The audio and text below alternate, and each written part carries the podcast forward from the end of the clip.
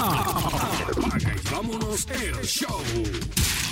Saludos a todos los que están escuchando este podcast de Apaga y vámonos el show. Le pedimos disculpas a los amigos porque la semana pasada no tuvimos episodio debido a que acá en Puerto Rico se estaba llevando a cabo la Semana Santa y los compañeros tenían compromisos, yo tenía compromisos laborales, pero ya esta semana estamos de vuelta con el podcast de Apaga y vámonos el show, el que usted ha hecho su podcast de entretenimiento deportivo favorito. José Raúl Torres, Toñito Cruz, Ángel Dante Méndez y Luis Vázquez Morales y este servidor Paco Lozada. Saludos muchachos. Saludos Paco, saludos a los muchachos. Aquí de nuevo ready, ready, ready para la batalla. Estamos listos. Bueno, saludos muchachos, saludos nuevamente. Estamos aquí, estamos ready a debatir muchachos. ah, y nada, mucho deporte, mucho NBA. Por ahí viene la Champions, las semifinales y estamos ready. Bueno, buenas noches Paco, buenas noches a ti, buenas noches a José Raúl, buenas noches a Toñito y a Luisito, si es que se va a incorporar. Si no, pues le mandamos un caluroso saludo y pues nuestras disculpas a todas esas personas que nos preguntaron por el podcast la semana pasada, pero ya estamos aquí de vuelta. Como les mencioné, teníamos compromisos ya previos, pero ya estamos acá de vuelta para el podcast número 17 de Apaga y Vámonos el show. Agradeciendo a todos los que nos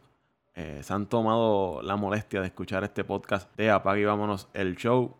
España, Brasil, Chile, Perú, Estados Unidos, Puerto Rico. Gracias a todos ellos. También Colombia. Agradecido. Saludos a todos por la sintonía. Holanda, México. Ay, mi madre, si sigo aquí no acabamos mencionando todos los países que han descargado el podcast de Apaga y Vámonos el show. Recuerde darle share y dejarnos su comentario o recomendarlo con sus amistades. Hoy en este episodio, baloncesto de la NBA, béisbol de las grandes ligas y hablaré- hablaremos de la Champions League, que ya está en sus etapas de semifinales. Vamos a arrancar con eso. Portería. resultado que, que hubo, el Ajax le ganó dos goles a uno a la Juventus dejándolo fuera.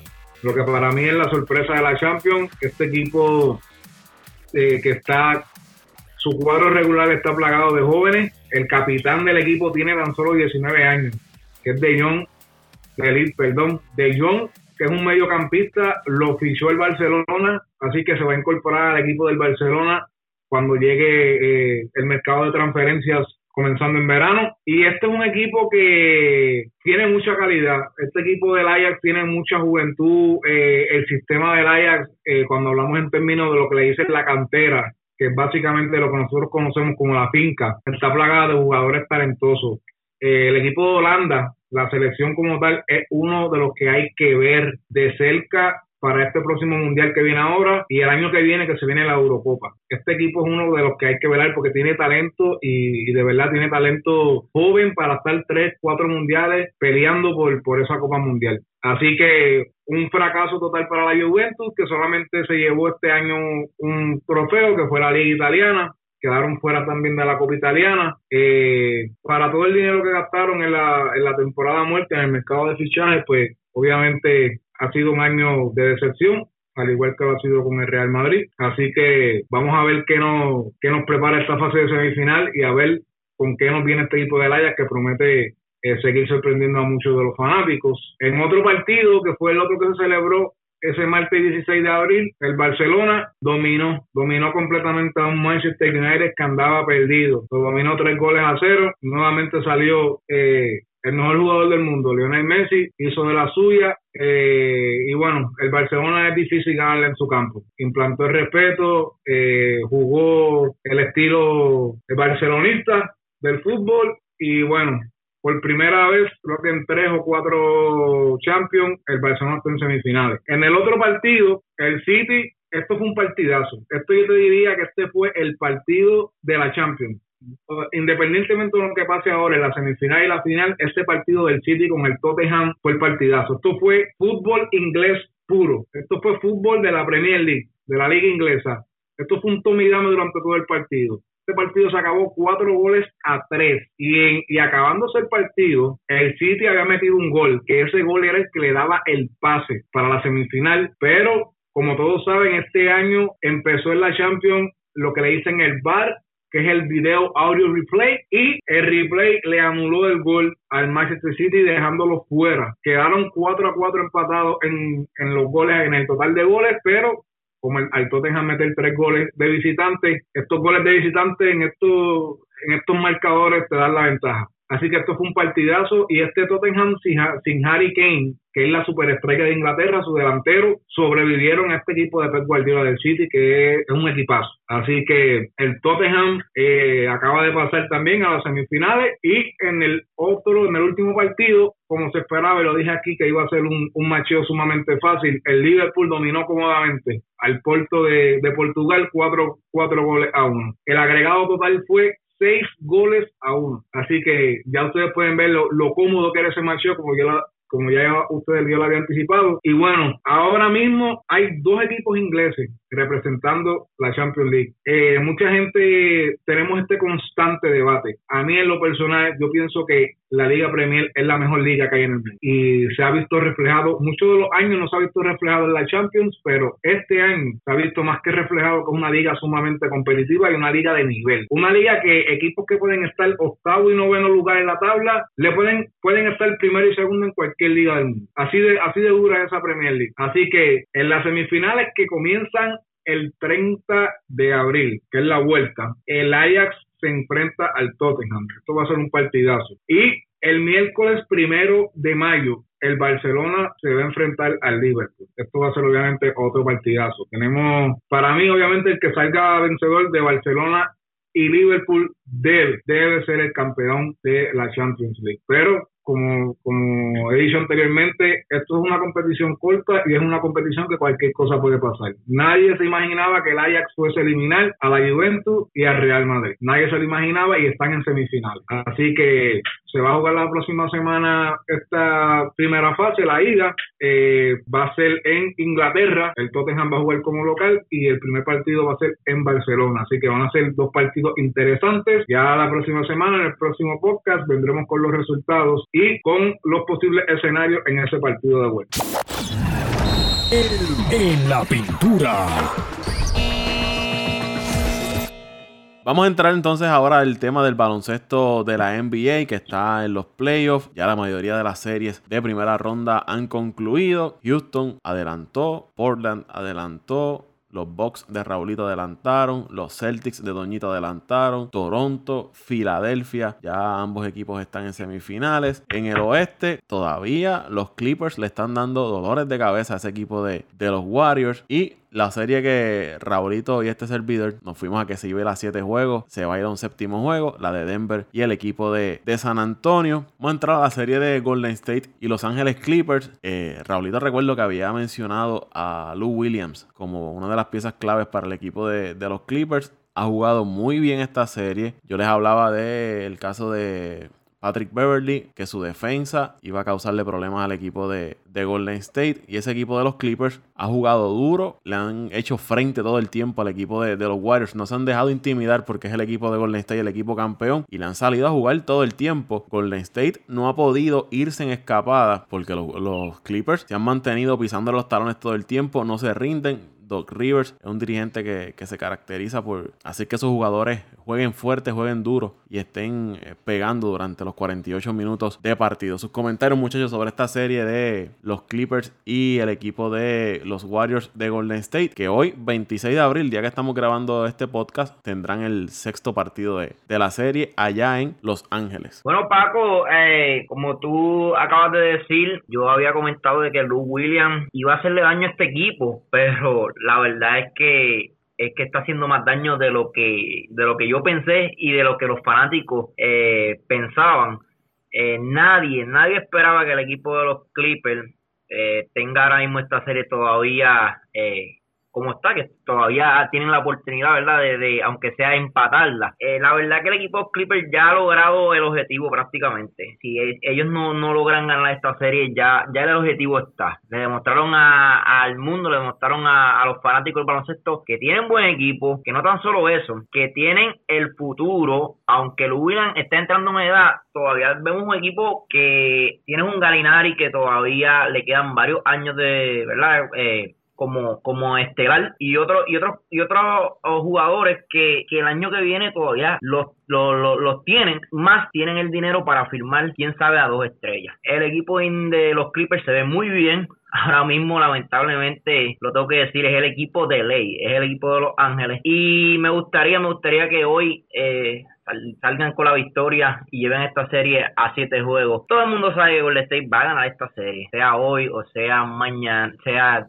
eh, debo decir, el próximo juego, séptimo juego. Pero la verdad es que Golden State no se ve muy bien para entrar a una serie con el equipo de Houston. ¿Qué clase de serie está teniendo Montrezl Harrell por ese equipo de los Clippers? Por eso estoy diciendo, Paco, el equipo un equipo joven, un equipo que el año que viene, el año que viene y, tienen el dinero y tienen un buen coach. Eh, ahora mismo los Clippers están demostrando que, que tienen equipo para, para largo y si logran logran hacer buenas firmas, la verdad que podemos ver un equipo de los Clippers mucho mejor que hasta el equipo de los, los, los Ángeles Lakers. Lamentablemente el caso, es así. Bueno, ¿quién iba a pensar, como estábamos diciendo ustedes, que un equipo de los Clippers, después de que prácticamente lo desmantelaron, que, firmaron todas aquellas estrellas con unas grandes expectativas y, y, no lograron cumplir lo que esperaban, que era dar batalla en esa en ese en el oeste y llegar hasta el campeonato de la NBA. ¿Quién iba a decir que después de haber desmantelado prácticamente el equipo y, confiar en, en, prospectos y en, jugadores jóvenes iban a estar haciendo lo que están haciendo en esta serie con Golden State? Para mí, una sorpresa. No esperaba que todavía estuvieran jugando. Esperaba que esto fuera una serie donde apenas ganaran uno un juego, pero es una serie que, que, que va a ser va a ser que que Golden State haga unos ajustes grandes porque si han tenido estos problemas con los Clippers, que son jugadores jóvenes y no tienen la experiencia en los que yo, imagínate cuando lleguen con un equipo más experimentado, si le toca con Houston, con Denver, con mismo San Antonio, así que es, es de esas series que te hacen pensar y te que hacen este reflexionar como equipo de que algo está pasando y de que tienes que hacer un ajuste. Eso que mencionas, Toñito, eh, tienes razón. Ellos recuerdo que llegaron a tener a, Chris Paul, Blake Griffin, DeAndre Jordan y otra serie de jugadores. Nunca lograron el objetivo que era llegar a una final de la, de la NBA o conquistar un campeonato, nunca lo pudieron hacer, deciden desprenderse de estos jugadores, empiezan un, proceso de reestructuración. Y quién los diría que ahora mismo es el mejor equipo de, Los Ángeles y están dándole batalla a ese equipo de Golden State que me preocupa que Golden State de ganar esta serie va a ir frente al equipo de Houston. Ya Houston despachó al equipo de Utah y parece que los que van a entrar maltratados a esa serie semifinal, eso con, con, contando de que finalmente Golden State derrota al equipo de, los Clippers, parece que va a ser el equipo de Golden State el que va a entrar desgastado esa serie semifinal frente al equipo de Houston, a diferencia del año pasado, que fue Houston quien entró con jugadores lastimados a esa serie frente al equipo de Golden State. Mira, Paco, el equipo de Golden State tiene tres problemas ahora mismo. Tú acabas de mencionar uno, va a entrar maltratado cuando el equipo de Houston ya va a entrar descansado. Segundo, ha perdido dos encuentros en su casa. Así que ya el equipo de Golden State no es ese equipo donde, donde era casi imposible ganarle en, su casa.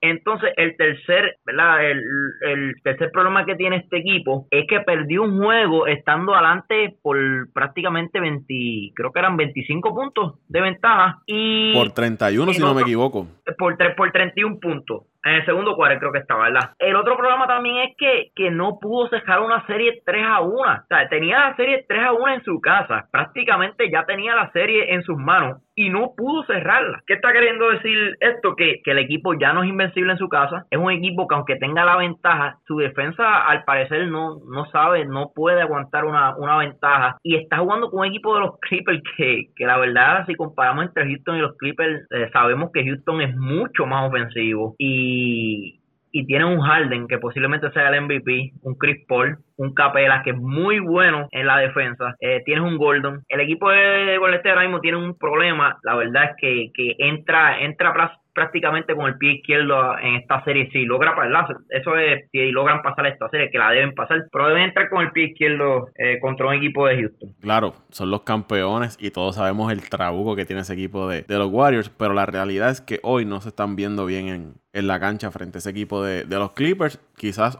hoy, que en este día que estamos grabando este podcast, que es su sexto partido frente a, los los Clippers, lo sacan de la cancha y entonces comienzan eh, a, ejecutar como de ellos esperan, pero hasta el momento no le está yendo muy bien a ese equipo de, de Golden State en esta primera serie frente al equipo de, de los Clippers, de Los Ángeles Clippers. Esa serie está 3 por 2 favoreciendo a los Warriors. Y la otra serie que queda es la del equipo de San Antonio frente a los Nuggets de Denver. Comenzó San Antonio ganando la serie, ganó Denver, ganó San Antonio, luego Denver ganó dos juegos corridos, el cuarto y quinto partido. Y el sexto partido, San Antonio se repuso y obtuvo la victoria frente a los Denver. Serie empatada a tres por equipo. Se estaría jugando el día 27 de abril, el séptimo juego. Sería en Denver. O sea, Raúl, aquí tenemos que darnos golpe en el pecho usted y yo. Nos tiramos la semana, hace dos semanas, de que esa serie se iba a siete juegos. Iba a ganar San Antonio. Todavía no ha ganado. Pero ya por lo menos la parte de los siete juegos la acertamos. Eso es así, Paco, como, también que darle crédito a Dante, que dio, fue el único que dio a Portland. Tienes razón. Y la, verdad es que hay que darle el crédito, ¿verdad? Que se lo merece y, y, y a Dante hay que dársela. Eh, la verdad, el equipo de San Antonio, yo escogí el equipo de San Antonio simplemente porque porque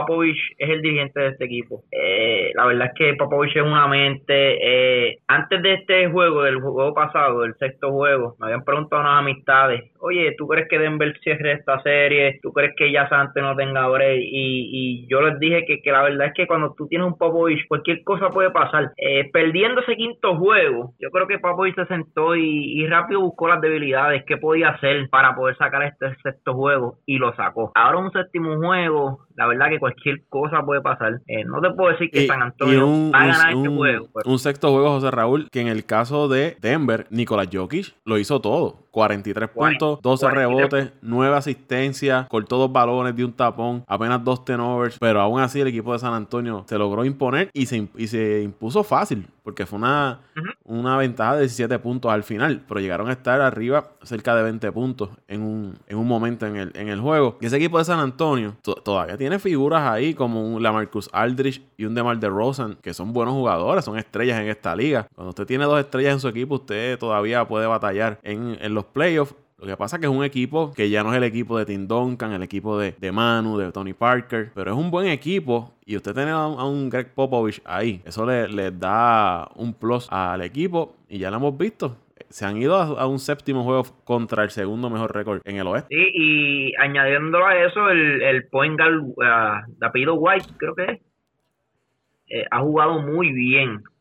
Eh, que, es un equipo que también sabe sacarle provecho a jugadores que, aunque no son muy reconocidos, no, no proyectan ser ¿verdad? Uno, unas estrellas, pero no, no, no sé qué tiene el sistema de Popovich y San Antonio, que, que siempre eh, sacan jugadores de nadie, ¿verdad? Eh, que nadie esperaba que, que puedan, puedan hacer un buen trabajo. La verdad es como un equipo, yo lo comparo al equipo de San Antonio, lo, comparo como, como el equipo de los Patriots en, en la NFL, la verdad. Eh, Popovich y, y, y la saben sacarle mucho a los jugadores. Y, ahí están los resultados. Equipo que desde prácticamente desde el 1900, vamos hacia atrás, desde los, prácticamente desde los principios del 90, no ha fallado un playoff. Ha estado en prácticamente en todas las playoffs desde hace 20 años atrás, o, mucho más, 25 años atrás. Parece, me parece que ellos se perdieron un año. Desde de, de, ese tiempo que estuvo Tim Duncan hacia acá, solamente un año han quedado fuera de... Eh, pues el año que empezó Tim Duncan creo que fue el 97, ¿verdad? 97, 96. fue como dos años antes de, de, yo ganar el campeonato en el 99, tengo entendido, ¿verdad? El año de, de Tim Duncan novato. Me parece que fue 97 98 por ahí. No, 98 97 ganó Jordan y 98. 96 97 98 ganó Jordan. 99 fue el año que ganó San Antonio. Que entonces Tindonga empezó en el 99. Sí. Pero la verdad es que fanático de San Antonio. Saludamos a este Colón. Eh, la verdad es que, que ha gozado de, de, muchas y muchas buenas campañas. Mirando aquí los, los récords. Desde el 90, ellos estuvieron en playoff del 90 al 96 en el 96-97 no estuvieron en playoff. Ahí es que entonces ellos obtienen un buen turno para entonces seleccionar a, a Tim Duncan. Luego desde el 97-98 han estado en playoff hasta esta temporada. Así mismo es, Pago. San Antonio, ustedes lo han dicho todo. Otro equipo que, que pensaban que cuando salieron de Leonard por la, las controversias que hubo en ese equipo con él, pensaban que, que iba a ser un equipo más, que no iba a poder levantarse y mirar dónde están luchando, luchando séptimo juego con el equipo que fue, si no me equivoco, Denver fue el mejor, el segundo mejor récord de la, de la, del oeste, ¿verdad? Sí. Eso así. Eso es así, sí, o sea que el séptimo contra el segundo eh, le han salido duro. Porque como tú dices, este, José Raúl, es que Popovich y su sistema y la confianza que le da a los peloteros y la inteligencia emocional que tiene Popovich y que le transmite, perdón, a sus peloteros no a sus baloncelistas, que, que le transmite a, su, a sus jugadores es algo increíble. Y dirigentes como ese pasan una vez cada 20 años en, en cualquier deporte y va a salir como uno de los dirigentes más ganadores y, y, y por no decirles más exitoso, como uno de los más exitosos en la historia del baloncesto. Yo dije Denver en 7, si no me equivoco. Denver en 6. Yo, yo dije a Denver a ganar esta serie, pero también dije que si San Antonio sacaba un juego en Denver, iba a ser complicado el panorama porque te da confianza en que. Acuérdate que este dirigente, Popovich ha estado en este tipo de escenario un sinnúmero de veces. Ay, eh, eh, eh, es algo que él, obviamente, aunque él no sea el del equipo local, aunque sea visitante, pero tiene la confianza de que él sí puede ir, de que él sí puede ir de visitante a una cancha eh, a visitar y puede sacar un juego, porque ya él ha estado un sinnúmero de veces en este tipo de situaciones. Hay que darle realmente darle crédito, como también le doy crédito a los Rivers. Los Rivers, sinceramente, con los Clippers este año hace un trabajo magnífico, básicamente con poco haciendo mucho. Y son esos tipos de dirigentes que te inspiran, que te motivan y que tú ves que los jugadores sí eh, dan esa milla extra, que no que, que se ve el esfuerzo, que, que en realidad lo dejan todo en la cancha. Pero hago un alto al decir que Golden State sigue siendo el mejor equipo. Pero ya podemos ir al otro análisis. Eh, Dante, no vas a comentar nada de la serie entre Portland y OKC. Todos nos fuimos por el chorro. Bueno, No recuerdo, ahora no recuerdo si Luisito, Luisito había dicho que ganaba eh, OKC o Portland. No recuerdo, pero por lo menos sé que José Raúl, este servidor, habíamos dicho que ganaba OKC. Tú te sostuviste de que iba a ganar ese equipo de, de Portland y ganaron y no fue 6, 7 juegos. Fue en 5 juegos. y yo había, yo había dicho Portland en 7, si no me equivoco. Había dicho Portland en 7, pero pasó lo que el macheo que yo había dicho básicamente que iba a ser el dolor de cabeza fue el macheo que realmente hizo la diferencia. El macheo de Cantel con Adams. Cantel se curó en salud cogiendo rebotes todos esos juegos. Un ex jugador de Oklahoma que básicamente conoce el sistema de juego de ellos, se ajustó bien defensivamente, no es un jugador eh, élite, pero debajo de las tablas eh, te da, te da, tiene esa habilidad de darte una segunda, una tercera posesión ofensiva cuando te coge tantos rebotes. Ah, y, y hay que Eh. mencionar que Canter llegó porque los Knicks lo dejaron libre y, fue, y, y, y tuvo la- y firmó con el equipo de, de Portland. Exacto. Hay que ver, y, y, y Portland está sin, sin, sin que es la otra superestrella de ellos. Y aún así, el, el equipo de Portland que yo vi eh, gusta. O sea, eh, si McCollum se puede mantener sano y Lillard sigue jugando al nivel que está jugando, solamente lo que necesitan es un poco de ayuda. Un poco de ayuda para poder hacer una buena serie. Hay que ver cómo pues, los resultados de lo que pase ahora entre Golden State y los Clippers, pero el equipo, ese equipo, ese equipo de Portland también hay que jugarle, hay que jugarle lindo y bello para poder, para poder sacarlos de, de, de la próxima serie. Y la, la tremenda serie que tuvo eh, Mo Harkless con ese equipo de Portland, yo lo vi en defensa, fajándose en, en las tablas, defendiendo duro todo el tiempo. Creo que eso fue uno de los factores también que ayudó al equipo de, de Portland a sacar esa, esa serie. El trabajo que hizo Harkless, para mí, excelente con, con el equipo de, de Portland. Paco, también hay que darle crédito al hermano de Curry. Se, se tiró una, una buena serie. De hecho, creo que fue uno de los responsables de, de, de hacer un corte de balón en los últimos minutos a, a Paul George. Eh, este muchacho tuvo una gran serie eh, también. Eh, Este equipo de Puebla, la verdad es que, que luce muy bien para llegar a la final de, del oeste. Ah, Y, y- y- y es el- el- la llave que ellos tienen, que es, es la llave de Denver, San Antonio, Oklahoma y Portland. Esos cuatro equipos, cualquiera se podía se puede colar, tenía las posibilidades de colarse a la, a la final. Obviamente ya OKC está fuera, pero Portland, San Antonio y Denver, no, ninguno se ve como que favorito para llegar a... a- lo, lo que vamos a darle para atrás. De los tres, no hay un claro favorito para llegar a la, a la final. Cualquiera de los tres puede, puede colarse a la final de conferencia.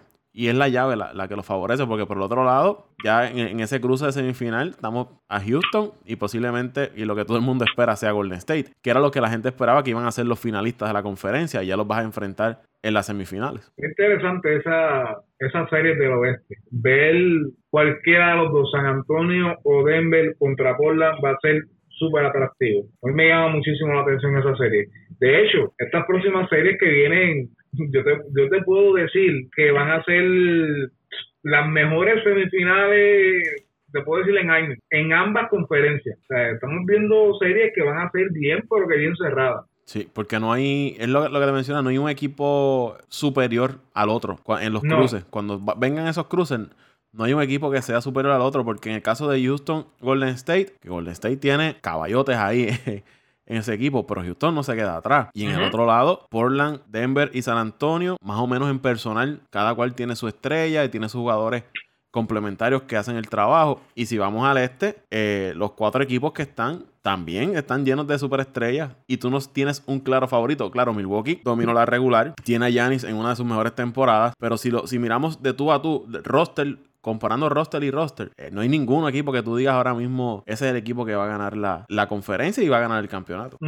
Eso así está lo cierto, Ahora nos vamos entonces a la conferencia del este. Ahí ya están casadas las series. Milwaukee frente al equipo de Boston. Toronto frente al equipo de, de Filadelfia. Toronto que perdió el primer juego frente al equipo de, de, Orlando. Juego cerrado. Un canastazo de DJ Augustin, veterano, point guard metió ese triple, le dio la victoria a Orlando. De ahí en adelante, Toronto tomó las cosas en serio y eh, le ganó la serie al equipo de, Orlando, mientras que el equipo de, Filadelfia pasó igual. Perdió el primer juego frente a los Nets. De ahí en adelante, lo que le dieron fue cuatro pelas al equipo de, Brooklyn y se llevaron esa, esa serie. Yo creo que ese, ese primer juego, tanto para Toronto como para Filadelfia, fue como un wake up call. Como que aquí no te puedes confiar. Este, perdona, Paco, que te interrumpa. El, el, el cuarto juego de la serie no, no fue una pela. El equipo donde estuvo la oportunidad de ganar ese juego. El de. El, cuarto, juego de la serie. Sí, ese fue cerrado. Ese fue 112 a 108. 112 a 108, tienes razón. Los otros fueron 145 a 123, 131 a 115 y 122 a 100. Tienes razón. Ese cuarto fue, fue cerrado que fue en Brooklyn. A lo que iba era que tanto Toronto como Filadelfia, esos primeros juegos, ese primer juego fue como un wake up como que mira, aquí tienes que venir a jugar. No, no puedes eh, confiarte de que estos equipos los vas a tener fácil. Y los equipos, tanto de Orlando y, Brooklyn se pararon de frente a Toronto y Filadelfia. Por lo que yo pude ver de los partidos de Filadelfia y Toronto, esto es una serie, esta, esta serie es complicada de analizar. Eh, para mí, hombre por hombre, si nos vamos a los mejores cinco, eh, yo pienso que Filadelfia tiene mejor equipo que Toronto. Pero volvemos a lo mismo, este equipo de Filadelfia es inconsistente, no es, un, equipo que a pesar de que llegó Tobias Harry, es un equipo que a veces sí te demuestra que puede y a veces te demuestra que no puede. A veces como que eh, los jugadores estrellas no tienen la mente donde la deben tener. Eh, se distraen mucho, están pidiendo muchas distracciones, la química del equipo, aquel tiene que tener la bola, este el que tiene que tirar. Eh, ya estos equipos están en una etapa que aquí no se puede pensar en, individual, en individualidades. Tú tienes que pensar en el bienestar del equipo, que en términos para para buscar oportunidades de sacar una victoria. Este equipo de Filadelfia promete. Este equipo de Filadelfia, eh, a mí el Starting Five a mí me gusta, pero el equipo de Toronto es un equipo que también tiene un gran equipo. Ahora, el equipo de Toronto, como lo he dicho en todas las series anteriores, el equipo de Toronto es otro equipo inconsistente y quiero ver nuevamente a Kyle Lowry. Kyle Lowry es este tipo de jugador que tú no puedes esperar que te vaya a meter 20 o 25 puntos seguros todas las noches. No es ese tipo de jugador. Viene una noche y te mete 25, viene otra noche y te mete 10. El único jugador consistente ahí como tal que tú tienes ahora mismo es el Leonard y, y Gasol es uno de los mejores que él tiene en la pintura, pero eh, Gasol no es el mismo Gasol que, vimos en Memphis, un Gasol dominante. Ya se le nota a Gasol que le están eh, cayendo los añitos. Así que ese macheo de Filadelfia en la pintura va a ser va a ser un buen reto también para Toronto porque tiene a Embiid, tiene a Simmons, pero eh, el equipo de Toronto tiene a Siakam y tienen a Gasol. Tienen dos buenos tipos debajo del. Eso van a ser un macheo problemas. Además que tiene a Leonard, que es un excelente jugador defensivo y un excelente jugador ofensivo. Y Eh, yo te diría que esta serie se va a decidir más por la banca. Eh, el que mejor tenga banca es el que va es el que va a salir el victorioso. Yo ahora mismo te diría que no tendría ningún favorito, pero si quieres que me tire el charco, me voy a tirar el charco con Filadelfia. Hay que ver la salud de Embiid, que va a tener un, un fuerte frente a, como tú mencionas, a Gasol en la pintura. También está Ibaka, Siakam. Esa pintura de Toronto no está fácil y Embiid necesita estar al 100%, al 100% para poder eh, hacerle frente a ese equipo de, de, Toronto en la pintura. Va a ser una serie bien pareja. Yo no dudaría que se fuera a siete juegos. en, la, en, la, temporada regular, de los cuatro partidos, Toronto ganó tres al equipo de, de Filadelfia, pero en esos partidos hubo eh, eh, parece que fueron en tres de ellos que no estaba Tobias Harris y en dos de ellos no estuvo Jimmy Butler, que fueron temprano en la temporada esos desafíos. Luego el equipo de Filadelfia pues hizo las movidas para traer tanto a Butler como a Harris. En todos esos juegos Embiid lució inmenso, casi promediando 30 puntos frente al equipo de Toronto, pero luego Toronto entonces trajo a, a Gasol. Debe ser una serie bien, bien interesante. Kyle, Kyle Lowry tiene que estar eh, al tope para ayudar a ese equipo de, de, Toronto, pero me voy con Toronto en siete juegos. Bueno, muchachos, ustedes lo han dicho casi todo. Entiendo, entiendo que esta serie también se debe ir de 6 a 7 juegos. Me voy por 7 juegos. 7 juegos, eh, voy a escoger, antes de decir la, el equipo que, ¿verdad? Que, pienso que va a ganar esta serie, para mí el equipo de Toronto son bien parejos, pero el equipo de Toronto tiene un, un jugador que se llama Kyle Leonard, que ha estado ya ¿verdad? en estos eventos grandes eh, no es el no es el mismo no es lo mismo tú tú decir Mark de Rosan que Carl Leona. Carl Leona es un tipo que te defiende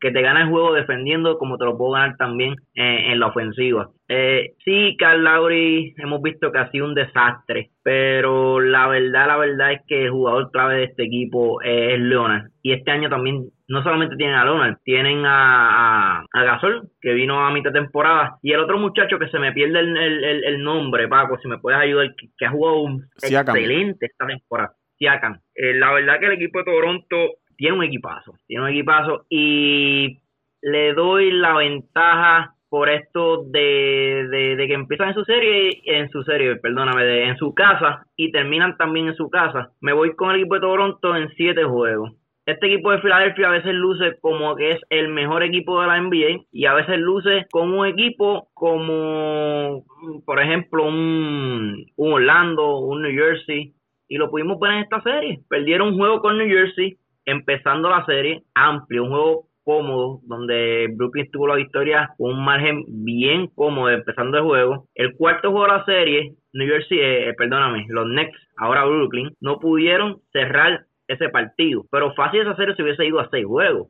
Que, que vemos un equipo de Filadelfia bien consistente. Y yo creo que, que, que con Toronto tú no te puedes tirar eh, ¿verdad? Eh, esa chance. Tú tienes que jugar duro, tú tienes que ser consistente y empezando fuera de Filadelfia, creo que se va a ser difícil ganar esa serie. Ahí eh, uno de los factores claves para ese equipo de Filadelfia es la salud. Jimmy Butler tiene que estar eh, saludable y como les mencioné, Embiid tiene que estar saludable frente a ese equipo de, de Toronto. Esos eh, macheos, Gasol, Embiid, eh, Butler, posiblemente con Leonard. Va a ser una gran serie, debe ser una gran serie. Me sostengo 6-7 juegos al equipo de Toronto. Bueno, eh, ¿qué le puedo decir de esa serie? La inconsistencia es la clave en ambos equipos. Pero Toronto ha sido mejor equipo toda la temporada y ha jugado menos inconsistente que Filadelfia. ¿Quién va a ganar esta serie? Para mí, para mí, a mi entender, va a ser un poco difícil eh, pronosticar quién va a ser un ganador claro. Pero yo la veo de esta manera. Si Toronto juega consistentemente y logra enfocar y mantener la consistencia en su juego, gana Toronto en seis juegos. Si Filadelfia logra arreglar los problemas de protagonismo que tiene el equipo, los problemas de salud, como tú mencionaste, Paco, necesita a sus jugadores clave saludables porque son macheos duros, los que le esperan en todas las posiciones. Eh, si es Filadelfia el que lleva la voz cantante, Filadelfia gana en 7. Por lo que te dije, la inconsistencia es la, la, la, la, clave aquí en los dos equipos. Han sido muy inconsistentes durante la durante toda la temporada. Son dos equipos buenos, de gran personal, de grandes recursos, no solamente en, en sus cinco iniciadores, sino también en, en, en las reservas. Vuelvo y repito, si Toronto mantiene el nivel, gana Toronto en 6. Si Filadelfia logra arreglar los problemitas que tiene, doy a Filadelfia en 7. Es una serie bien difícil de pronosticar. No es como la, la otra serie de Milwaukee-Boston, que pues, tú sabes que Boston va a ganar, pero es una serie bien difícil de pronosticar. Bueno, ya eh, eh, Toñito se acaba de tirar al charco. Dijo, ya Toñito dijo serie, dijo serie fácil entre Milwaukee y Boston. Así me gusta que estén confiados para que cuando pierdan el dolor sea más grande. Pues vamos a esa serie entonces, el equipo de Milwaukee frente al equipo de, Boston. Serie regular la dominó Milwaukee, tres juegos, eh, dos juegos a una. Eh, un juego fue amplia ventaja de, Milwaukee. Los otros fueron eh, cerrados. Una victoria de Milwaukee por un punto. Victoria de cuatro puntos por el equipo de, de Toronto. De Boston. Se van a ver las caras. En la temporada pasada se vieron las caras. Boston le ganó a Milwaukee en, en siete juegos el año pasado. Esta es la revancha. Milwaukee con una gran temporada. Giannis una super temporada. Milwaukee se reforzó, hizo unos movimientos. Trajo a Mirotic y otra serie de jugadores como Brook López, ex Laker, que quién sabe si los Lakers hubiesen quedado con él, los hubiese ayudado. Pero ese es otro tema y Dante, y sé que Dante no quiere entrar en esa conversación ahora. Y es una serie, como dijo Dante ahorita, es más cerrada de lo que la gente piensa. Ese equipo de Boston, aunque fue inconsistente la temporada regular, es un gran equipo, tienen personal, vienen con la experiencia de, de playoff y, y en esta playoff frente al equipo de Indiana, los últimos dos partidos han jugado... Eh, muy bien. En el caso de, Milwaukee, tienen a Brook López, que mete el triple. Tienen un jugador, la pintura, que te mete el triple. Eso hace que Giannis abres la cancha para que entonces Giannis pueda atacar el canasto. Bledsoe defendiendo es muy bueno. Eh, Milwaukee ha, rodeado a Giannis, y esto yo lo hablaba con, con José Raúl hace un tiempo atrás, de tiradores, que lo permite a los jugadores que van al drive hacia el canasto penetrar, sacar la bola para que entonces los tiradores estén solos o que entonces la defensa salga a cubrir esos tiradores y le dejen el espacio libre a los, a los jugadores que atacan el, el canasto. Es un equipo que tira muchos canastos de tres, ah, realiza muchos intentos, solo anotan el 35% de, de, ellos, pero Milwaukee permite que sus contrarios realicen muchos intentos del área de, de, tres puntos y ahí pues pueden tener problemas frente al equipo de Boston porque Boston tiene tiradores que pueden eh, acertar esos canastos de, de, larga distancia. Va a ser una serie bien, bien cerrada, ese macheo entre López, eh, Horford va a ser interesante. En si tú miras el banco de ambos equipos, es bastante parejo. Creo que Milwaukee tiene un poco más de, profundidad. La baja de Marcus Smart por el equipo de, Boston pues, hace que pierdan un poco de profundidad en el banco, pero son equipos bastante parejos en, el área del banco. Milwaukee defendiendo el, área de, la pintura, el área restringida de la, de la pintura son excelentes. Apenas permiten que sus contrarios anoten ahí, debajo del canasto, cerca del canasto. Usted lo que tiene que levantar la mano y, y tirarla. 58%, eso es muy bueno en, en defensa. Quiero hacer una serie bien pareja, pero me voy a ir con el equipo de Boston en siete juegos. Que vengan las apuestas. Oye, oye Paco, a la verdad que usted es un hombre sabio. Usted acaba de analizar la serie justamente como yo las veo. Para mí, para mí, para mí, la experiencia de Boston y esa espinita que le quedó el año pasado de no poderse llevar ese séptimo juego contra Cleveland eh, va a ser va a ser este, combustible que los va a llevar a ese por encima de Milwaukee, además de la experiencia. Tiene un jugador que en, esta serie, que es Irving, en esta serie es un clutch, eh, sabe desempeñarse y ejecutar en esos momentos. Hayward en esta serie pasada no fue el mismo Hayward de la de la temporada regular. Todos, esperaban que la serie más apretada, según su análisis en el este, fuera la de Indiana y la de Boston y lamentablemente los pusieron a comer heno. Yo me voy con mi con mis Celtics de Boston siempre, siempre. Estoy confiado, fíjate que estoy tan confiado que como le dije a mi compañero Ángel Méndez, yo regularmente no apuesto, yo lo que apuesto son a los caballos y solamente le apuesto a los caballos cuando sé que tienen grandes posibilidades de ganar. Así que mi Celtic all the way, como diría José Raúl, con los Celtics en siete juegos, por supuesto, porque va a ser una serie bien apretada, va a ser una serie bien luchada, que el factor cancha local va a ser eh, eh, lo que predomine y aquel equipo que se lleve un juego como visitante termina la serie 6. Ahí, ahí, en esa parte quien tiene la ventaja es Milwaukee, comienza en su en su cancha. Y a mí se me olvidó mencionar a Kyrie Irving. Kyrie Irving cuando llega a este tipo de, escenario eh, se pone la, capa de, superhéroe, se convierte en, Clutch Irving y ahí yo creo que le va a hacer le va a dar dolor de cabeza a ese equipo de, de Milwaukee. Estoy con Toñito, me voy con Boston, así que no sé qué piensa José Raúl. Bueno, José Raúl yo sé lo que piensa, pero Dante no no, no sé por, por dónde anda. Oye, y antes, y antes, y antes, antes que entre Dante, antes que entre Dante, hablando de, de Kyle Irving y, y su capa de héroe, hay una película por ahí que, que, que, termina el nombre en Endgame, así mismo le va a ser. Hasta la vista, Endgame Box. Mira, yo quiero que José Raúl me la oportunidad de hablar primero, porque José Raúl es fanático de los Bucks. supongo que va a querer abundar un poquito más. Esta serie, analizándola desde el, desde el punto de vista, como dijo Paco, que habíamos hablado de eso durante el día, la gente se cree que esta serie es súper abierta para Milwaukee y realmente no lo es. Esto es una serie eh, sumamente, ahora mismo te diría que junto con la de Golden State o Houston, y cuidado, esa puede ser la serie más cerrada de predecir ahora mismo, porque los dos equipos son dos equipos que son maquinaria ofensiva y también pueden defender. Pero como dijo Toñito, la localía va a depender, va a ser un rol importante y fundamental en esta serie. El equipo de Boston juega a un gran nivel en su cancha y el equipo de Milwaukee es casi invencible en su cancha. Sí, hay que decir que Kyrie Irving en la serie en la serie del año pasado no estuvo, eh, tampoco estuvo Hayward. Lo que sí lo que sí hay que decir es que Hayward ya no está a ese nivel del All-Star, lo que para mí en lo personal no representa un peligro. Kyrie Irving sí es un jugador. No te duermas, no te duermas de ese lado. Bueno, yo te estoy diciendo por lo que yo veo. Para mí Hayward no es un jugador de peligro. Para mí un jugador de peligro puede ser Jason Tatum, puede ser Brown, puede ser Dosiel, que estuvieron en ese escenario el año pasado sin la ayuda de Kyrie Irving y pudieron madurar en términos de de este tipo de escenario. Para mí Hayward no es, no es una amenaza, pero según te digo una cosa, te digo otra. Giannis Antetokounmpo ha madurado de una forma espectacular. El equipo de Milwaukee este año se ha enfocado en buscar piezas para montar ese rompecabezas, que la raíz de ese rompecabezas es Giannis Antetokounmpo.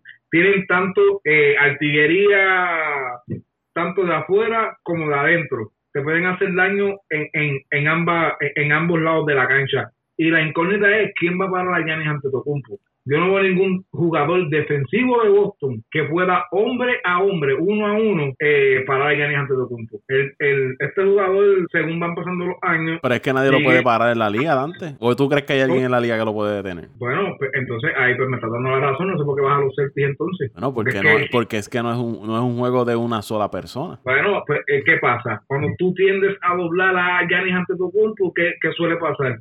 Porque también él tiene una buena visión, hay que decirlo. Es un buen pasador tú tienes tiradores, tienes a, a Middleton, tienes al mismo López que puede tirar de tres, Brock, Brockton si, si vira, porque no, no sé el estatus de él, aparentemente va a virar, es un buen tirador. Entonces, él, él mismo, lo que, aunque yo no estoy de acuerdo con que él tome esos tiros de tres, porque yo entiendo que él no es un buen tirador de larga distancia, pero el daño sí lo puede hacer en la pintura. El daño sí lo puede hacer en la pintura. Y este equipo de Milwaukee, el mismo Milotic, que puede venir del banco, que para eso fue que lo firmaron, para que viniera del banco a hacer daño. Entiendo que este equipo de Milwaukee está bien confesionado. Obviamente el equipo de los Celtics tiene la experiencia, pero eh, yo te digo la verdad, desde Michael Jordan no se había visto un jugador que tuviese la oportunidad de ganar el jugador más valioso y el Defensive Player of the Year el mismo año. Y eso lo va a hacer este año y antes Desde el 88 no se veía eso. Y los primeros cuatro juegos, los ganadores van a ser localía.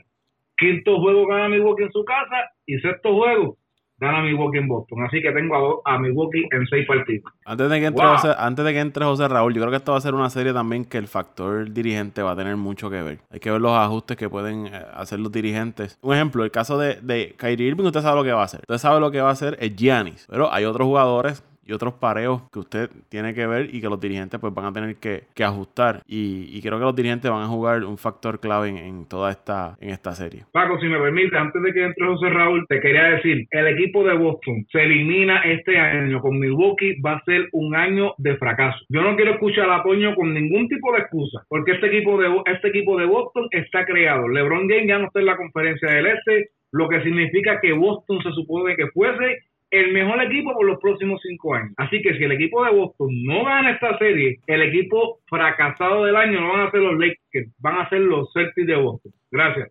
Ave María. Esa, esa, eh, esa, te la doy. Esa te la doy, pero yo sé que Boston va a sacar la cría y no va a dejar que eso ocurra. Los Celtics en siete juegos. Pues ahora, ahora me, me toca el turno el vato. Coge- coge yo- 15 usted lo ha visto minutos tú. ahí, 15 minutos ahí tiene. Usted, usted, no voy a tratar de ser preciso y, y rápido, pero no. No, la verdad que, eh, no, lo que voy a hacer es voy añadir de todo lo que ustedes han dicho, la verdad es que todo lo que ustedes han dicho es, lo, es la verdad, es la verdad. Eh, todos tienen buenos puntos, a mi entender. Eh, empezando con Toño, aunque no estoy de acuerdo de que él escoja a Boston, claro, pero también tiene unos puntos muy válidos. El punto, eh, no tocaron el punto este de, de que el dirigente de Milwaukee una vez llegó a Atlanta, primera posición, que entonces después ese equipo de Atlanta se fue una segunda ronda, que entonces eso va a pasar este año. Eh, fanático, ese año el equipo de Atlanta se eliminó con quién? Con un LeBron James. La verdad es que a LeBron James no se lo ganaba a nadie mientras estuvo en el este. Ya es un punto bien diferente.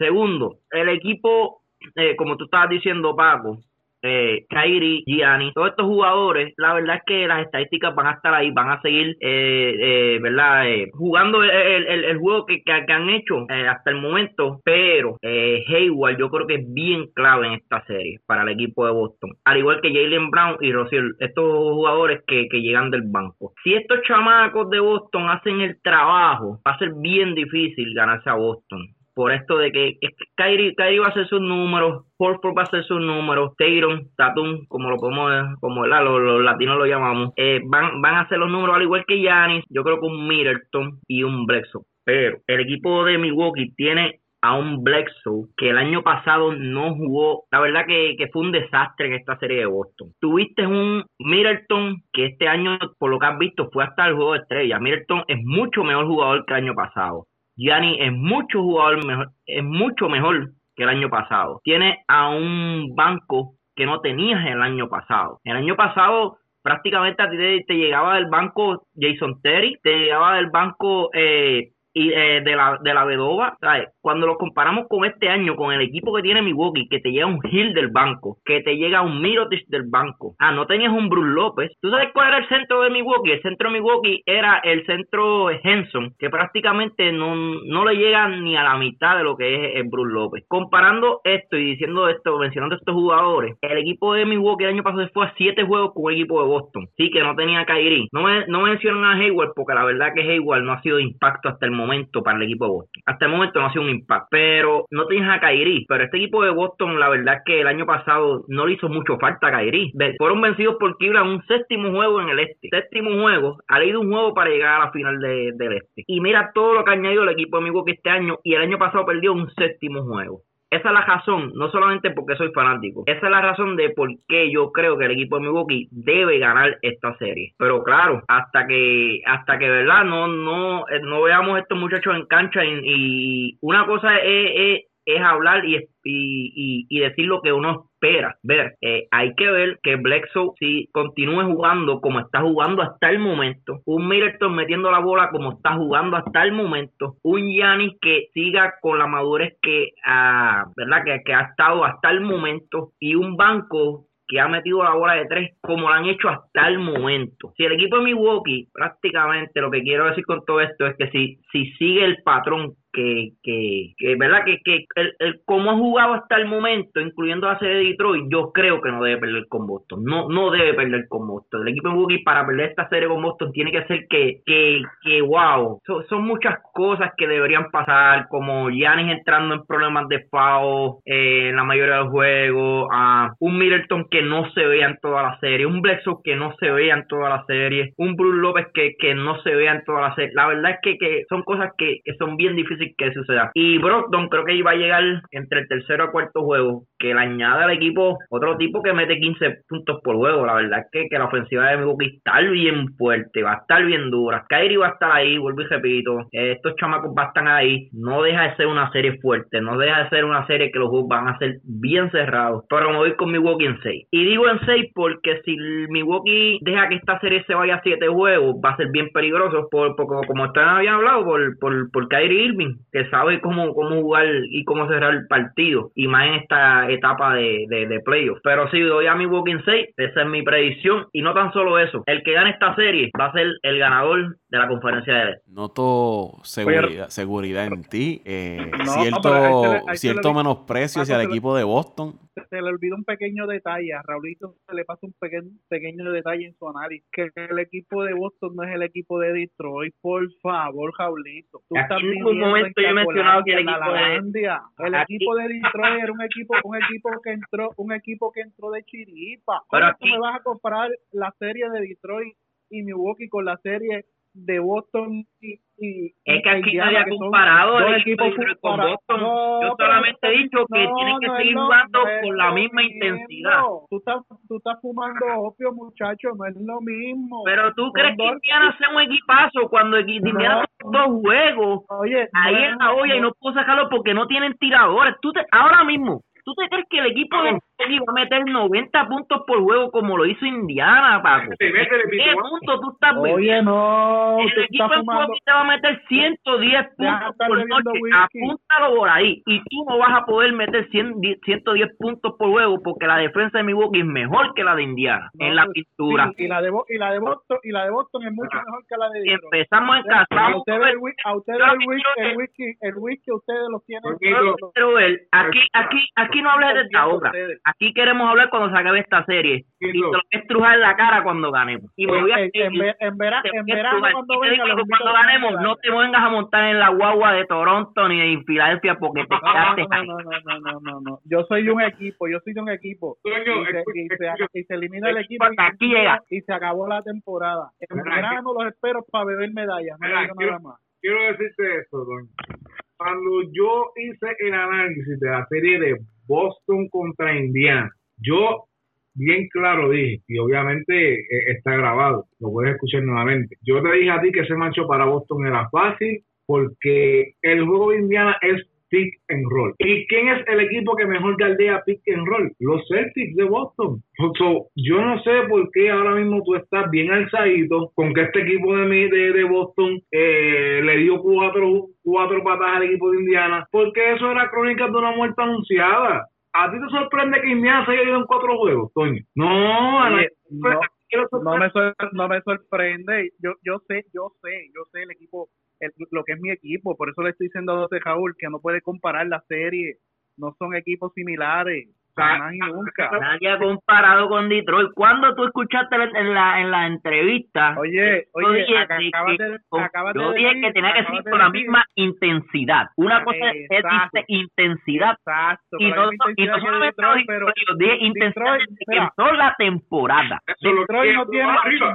Detroit no tiene ni la, ni la defensa no escuchaste, estás falto. Mira, Detroit no tiene ni la defensa, ni la defensa, ni la ofensiva, ni las reservas que tiene Boston. Déjate de estar fumando opio, muchacho. Mira, mira, esto es sencillo. Sí, es ajá. sencillo. El domingo, el domingo vamos a ver de qué está hecha esta serie. Y como dice, yo digo que quiero, yo quiero ver sangre en el sentido de que quiero ver Tommy y Dame, Tommy y Dame de canasto, juegos bien cerrados, juegos que se acaben por uno, por dos puntos, que tú digas, wow, qué, qué, qué serie. Realmente yo quiero, yo voy a mi boca que ganen seis juegos, pero me gustaría que todos los juegos, sinceramente, fueran de estos juegos que se decidieran en el último minuto. Pero hay, le, toca, le toca dar un punto válido a José Raúl. El equipo de Boston, metiéndole 90 puntos a Indiana, no le puede ganar a Milwaukee. Jamás. Y es la realidad.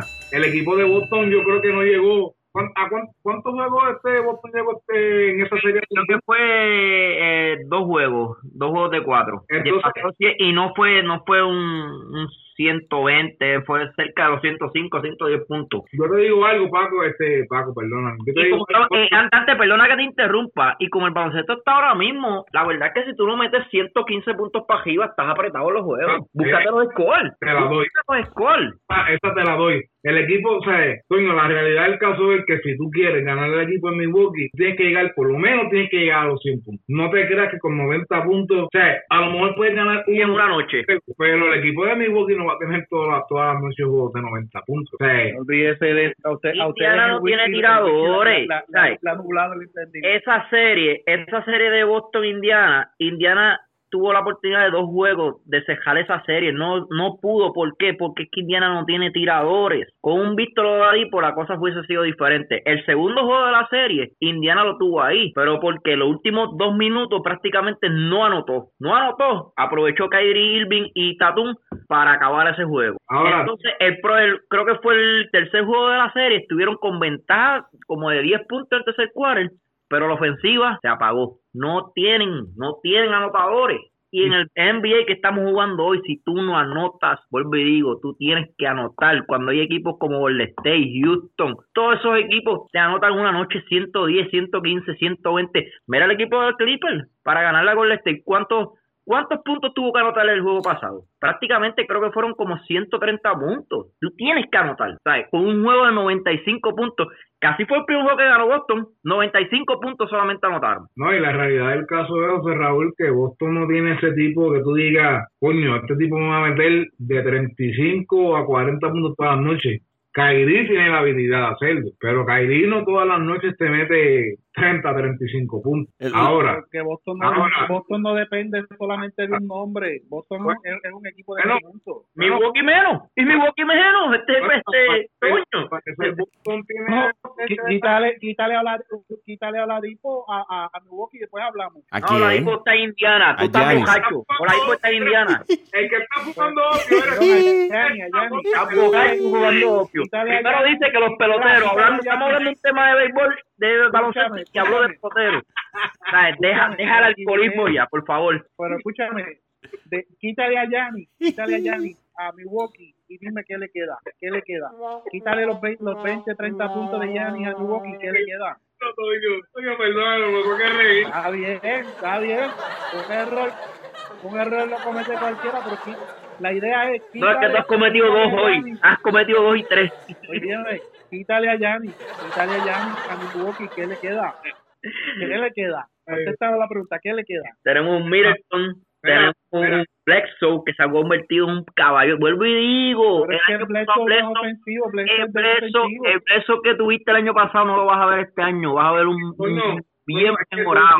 ni lo vamos a ver en la serie. Hablamos hablamos en verano cuando nos demos las medallas acá tranquilos. No, mira, Doño, fuera, fuera de broma, todos los equipos, eh, el año pasado, el equipo de los Celtics, sin Kyrie Irving, a lo último, se vio. Ellos estiraron hasta donde más pudieron. El equipo de Milwaukee, obviamente, sin Giannis Antetokounmpo, no es el mismo equipo, porque acuérdate que ya tú tienes un sistema alrededor de Giannis. Exacto, ningún equipo. Ese uno Mismo Leonard, mismo Leonard en Toronto, quitarle a Toronto. tú doblas a Giannis, tú tienes, ya tú tienes un juego de 5 contra 4 porque tienes un hombre solo. ¿Qué tienes un hombre solo? Porque hay uno que está doblando a Giannis, hay dos que están doblando a Giannis. Pues mira, vamos a mover el balón, va a haber, va a haber alguien, va a haber alguien. Es lo mismo que pasa con Toronto, es lo mismo que pasa con Filadelfia. Para mí el mejor jugador de Filadelfia sigue siendo Embiid. Si Embiid no está en cancha, tiene un grave problema. Para mí, en, ahora mismo en playoff, por ejemplo, con los Warriors, Kevin Durant es el tipo que hay que parar. Kevin Durant los otros días metió 45 puntos y el equipo no hizo nada. Eh, perdieron, Kevin Durant metió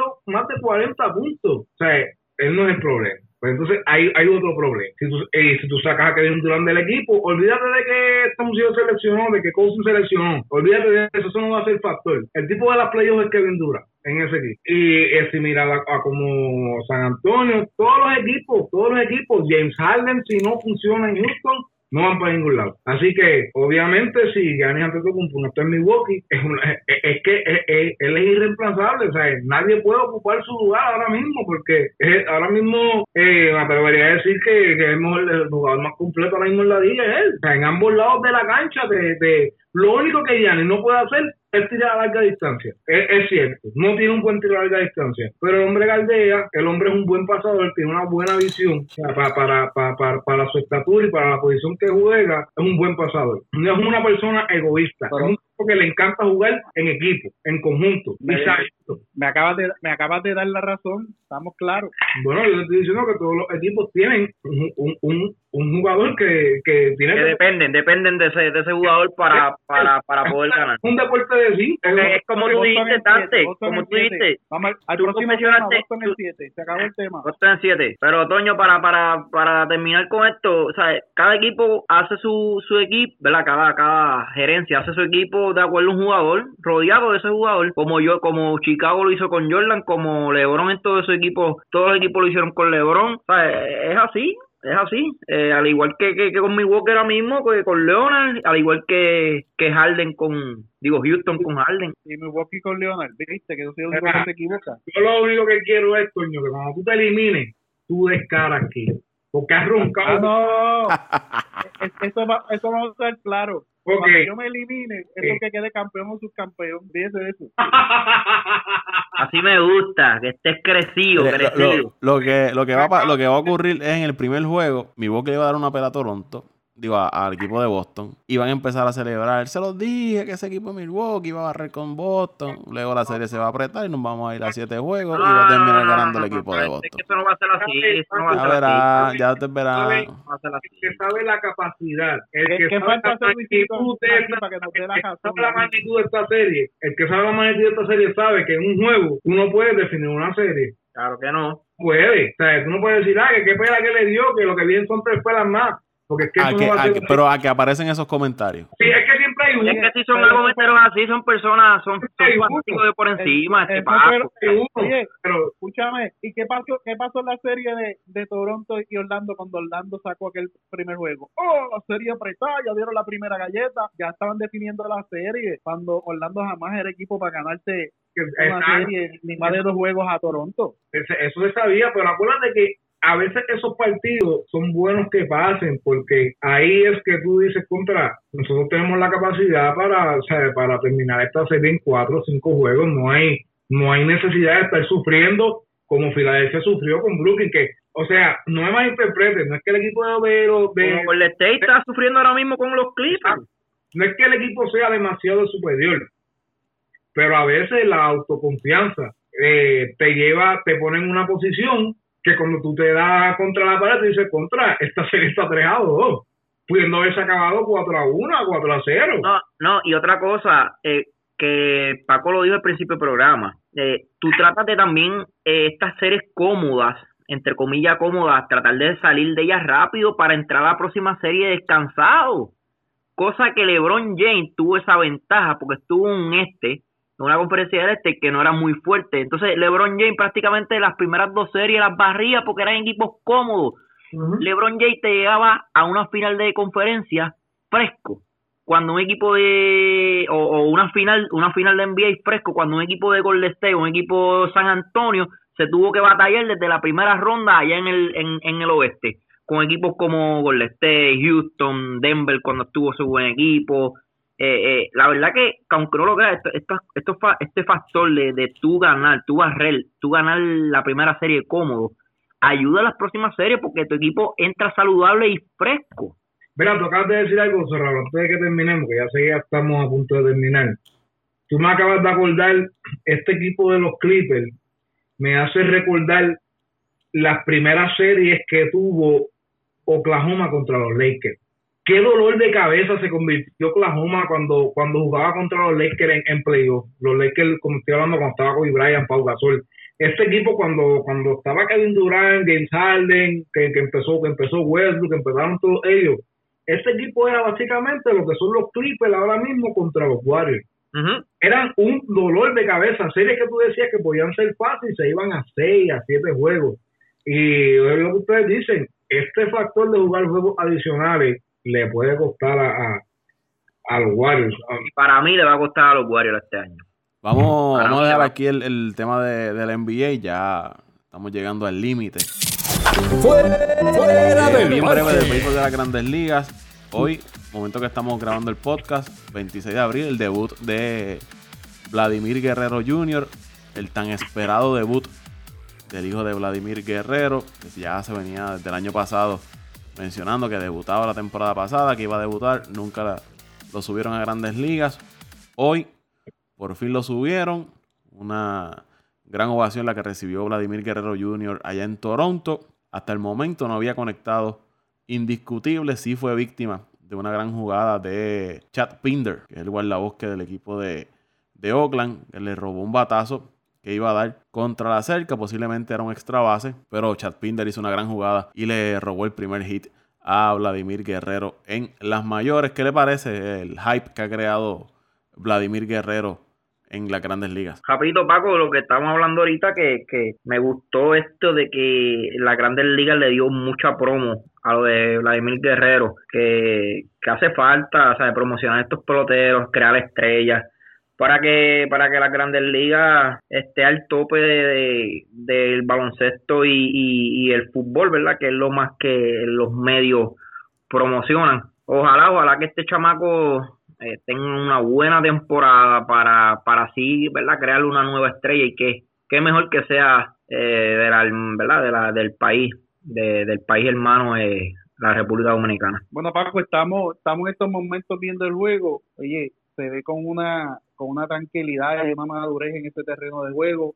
Ha hecho un par de jugadas defensivas excelentes, se lo estuve comentando ahorita Dante. Y, el parecido con su papá es increíble. La forma de correr, la forma de, hacer el swing, eh, el físico, aunque a esta, a esta edad, cuando su papá debutó, era flaquito, pero con fuerza, este tiene un poquito más de físico. Obviamente, hoy en día se trabajan más los peloteros a nivel físico y la expectativa que creó no tan solo la firma y la subida de la Arteco Grande, sino la de Tati Junior y, de todos estos eh, novatos, como estaba hablando ahorita, que se escapa ahora el, el, fiore de, de, los, de los nacionales. O sea, esto le da emoción. La gente quiere ver jugar a los mejores prospectos y a los mejores jugadores establecidos enfrentarse en el terreno de juego. Esto es lo que le hacía falta a las grandes ligas. Y esto es lo que los equipos tienen que aprender, que tienen que contar con sus mejores recursos lo más pronto posible, porque si los dejan, esto de dejar los, peloteros en, en, en, AAA, en AA, en ligas menores, por aquello de, extender sus contratos y, y sacarle el mayor provecho y evitar el arbitraje rápido y miedo de perderlo, tienen que dejar eso, tienen que darle al fanático lo que se merece, como era antes. Antes los prospectos los subían rápido y lo firmaban rápido. Pues el béisbol tiene que volver a esa época donde los mejores iban a jugar todo el tiempo y evitamos que sigan subiendo peloteros que no dan la talla, que no tienen las habilidades ni las cualidades para estar en grandes ligas, pero ocupan el puesto de estos novatos que verdaderamente es lo que la gente espera. Como dice Raulito, esa promoción que le han dado a, a Vladimir Guerrero y el parque está lleno y la ovación que le dieron cuando entró fue espectacular. De hecho, eh, ahora viene, el momento que estamos grabando esto, va a abrir la próxima entrada. Veremos qué hace, pero se ve que va a ser un jugador de impacto en la Grandes Ligas. Y qué bueno que es latino, qué bueno que es de la hermana República Dominicana. Hablando de, del cierre de, los Nationals, antes de que Dante haga su comentario, Skibums hizo el, ya conectó un cuadrangular hoy por el equipo de, los Nacionales. A eso de Juan Soto, que subió el año pasado, Víctor Robles, Acuña, Alvis, eh, toda esta serie de, jugadores jóvenes, Alonso con los Mets, que le han dado una cara nueva, fresca de, posibles mega o superestrellas que vayan a subir en el, en el béisbol. Y otro, algo interesante también, el equipo de Minnesota eh, la sacó Nelson Cruz, luego la sacó eh, Eddie, Rosario. Eddie Rosario y CJ Crum. Así que fue un back to back to back. Tres cuadrangulares corridos por parte del equipo de, de Minnesota frente a Baltimore. Oye, ¿te acuerdas, Paco, cuando habíamos hablado de, esto de, que a Eddie Rosario no, no le, la, ¿verdad? los fanáticos del béisbol eh, no le dan esa, ese, esa importancia como se la dan con, estamos hablando ya de los, los, los peloteros puertorriqueños, como se la dan a Javi Baez, a Lindor a Correa. La verdad es que Eddie Rosario desde el año pasado está teniendo los números de de, una estrella, quién sabe hasta una superestrella y, y Eddie Rosario no tan solo yo le doy el crédito de los números que está poniendo. Yo le doy el crédito que Eddie Rosario es para mí el mejor jugador ofensivo que tiene Minnesota, que la ofensiva, la ofensiva corre alrededor de él, cosa que, que aunque Lindor sabemos que es un caballo, pero Lindor no es el único que corre la ofensiva en, en.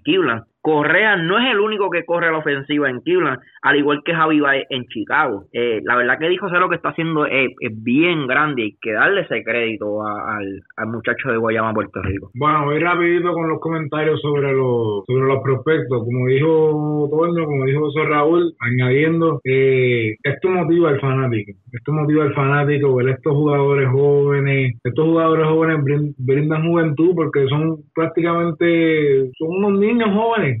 con 18, 19, 20 años que eh, están cumpliendo sus sueños, que tienen las habilidades, que tienen la capacidad para ya estar jugando a un gran nivel. Paco mencionó un sinnúmero de novatos que subieron este año, se puede añadir a Fernando Patí, se puede añadir a Jiménez. Mira, hoy empezó Kibun, hoy debutó Sheffield con los Mariners, el mismo Vlad Guerrero, pero quiero hacer un acto en este, yo estaba eh, dándole como un research, verificando, este equipo de, de, de Toronto hay que verlo de cerca. Este equipo de Toronto, además de Vladimir Guerrero Junior, tiene dos prospectos más en las menores, que, que es Cabambillo, que es el hijo de Craig Billo, y Bo Bichette, que es el hijo de Dante Bichette, ex jugadores de Grandes Ligas. Y están matando a la Liga Menor también. Estos dos muchachos no tardan en subir a Grandes Ligas tampoco. Y el otro prospecto de, de Cincinnati, que no tarda en subir tampoco, que ya llegó de una lesión, es eh, Sense, que él, él, juega infield y juega juega segunda base, pero creo que eh, por los últimos reportes, Nick Sensen es el, el, prospecto, el, el, mejor prospecto que tiene ahora mismo la finca de, de Cincinnati y debe ser el centro regular tan pronto llegue. En estos días también subió Cole Tucker, que es el campo corto de los Piratas. Estamos viendo que eh, lo, los equipos están subiendo muchos prospectos y a los fanáticos del béisbol le encanta, le encanta ver esto, este tipo de juventud que suban a que suban de, de triple A a grandes ligas y que, y que y que traten de buscar la manera de establecerse en grandes ligas, porque últimamente por estos pasados años los equipos básicamente no, pues por, por, por la cuestión esta de reglamento de los prospectos, pues no estaban subiendo muchos muchos prospectos, pero este año están bien activos y por lo menos a nosotros los fanáticos del béisbol nos encanta eso, nos encanta ver caras nuevas, eh, yo recuerdo cuando yo vi por primera vez a Lincecum, que, que me acuerdo que cuando San Francisco lo subió, para mí de los mejores prospectos lanzadores que yo he visto. Obviamente no, no estuvo mucho tiempo en Grandes Ligas, pero pues porque su brazo pues, no duró mucho, pero cuando estaba finito era Sayón y historia era otra. Era este tipo, este, este tipo que tiraba 97 millas, un cambio de 82 millas, desastroso, una curva, como le decimos nosotros los puertorriqueños, asquerosa. Y a nosotros no, nos gusta, nos gusta ver que, que, que la MLB promueva esto de, de de, de estos prospectos para que pues no solamente los adultos como nosotros, sino también los niños se puedan eh, involucrar en, en, el deporte en general. Lo vimos también en el caso, recuerda Dante, José Raúl, eh, Dante. Y, y abundando, Paco, dime, Toño. Disculpa, Paco. Este, Vladimir acaba de, de, de conectar doble y salió de juego. Trajeron a Allen Hanson a correr por él a la segunda base con esto doblete, así que ya, ya se inauguró, llegó a hombre, como decimos en el término de béisbol acá en Puerto Rico, ya dio su primer extra base y su primer indiscutible en las grandes ligas. Y Toño, como tú dices, que defensivamente lució bien y el, y el, y el batazo que, que el de Oakland, el left field le capturó, o sea, que estamos viendo que, que le conectó bien a la pelota hoy. Y yo también vi un batazo, el primer turno creo que fue una, una, una roleta por, por la primera base, pero fue bastante fuerte también, ¿sabes? Que, que este muchacho que aunque sea un out, cuando, cuando batea, batea para out, también le da con autoridad a la bola. Eh, lo, lo, que quería comentar es que, a, añadiendo lo que había dicho Dante, ¿recuerdan cuando el, los Cubs tuvieron a Mark Pryor y a Kerry Wood, que fueron, la, fueron la sensación de, de, del béisbol en aquel entonces? El béisbol necesita tener siempre caras frescas estar eh, involucrando caras frescas todo el tiempo, eso atrae al fanático, mantiene la fanaticada de los equipos a los que le pertenecen estos jugadores viva, involucrada, aunque después el jugador no resulte lo que todos esperaban, pero tú vives el momento, ¿no? Si este año uh -huh. el hype es este pelotero, tienes que sacarle el máximo provecho, aunque dos, tres años, pues sea un bust, como se dice, pero tienes que sacarle el provecho. Muchachos, vamos a dejar aquí el, este podcast número 17 de Apague y Vámonos el Show. Creo que hemos abundado lo suficiente. Tanto de NBA, Grandes Ligas, la Champions. ¿Dónde los pueden seguir los amigos Radio Escucha en las redes sociales? Bueno, me pueden seguir Paco Mendiciano underscore 89 en Twitter. ¿Por qué no mejor no te cambiamos a el hombre de las conejitas. no, no, eso, eso, ese apodo malo fue el que me inauguró el señor distinguido Antonio Marrero, así que eh, no, ese es solamente, eso es Special Edition, solamente él puede decir. bueno, José R. Torres, Santiago en Facebook, estamos Estamos en Facebook por el momento. Ahora estamos en Facebook, nos cambiamos a Facebook. Ahí nos vamos a mantener por el momento a lo que hacemos una, uno, unos arreglos en nuestras, nuestras no, las otras cuentas que tenemos. Oye, que a- antes de que Toñito vaya, Paco, ¿cuántas veces hemos escuchado esto de los arreglos acá en las redes De- sociales? Desde que comenzamos el podcast, desde Ah, febrero, enero. Lleva 17, llevamos 17 capítulos. Y yo toda- quisiera y- saber, yo quisiera saber qué tipo de arreglos son. Toñito Cruz.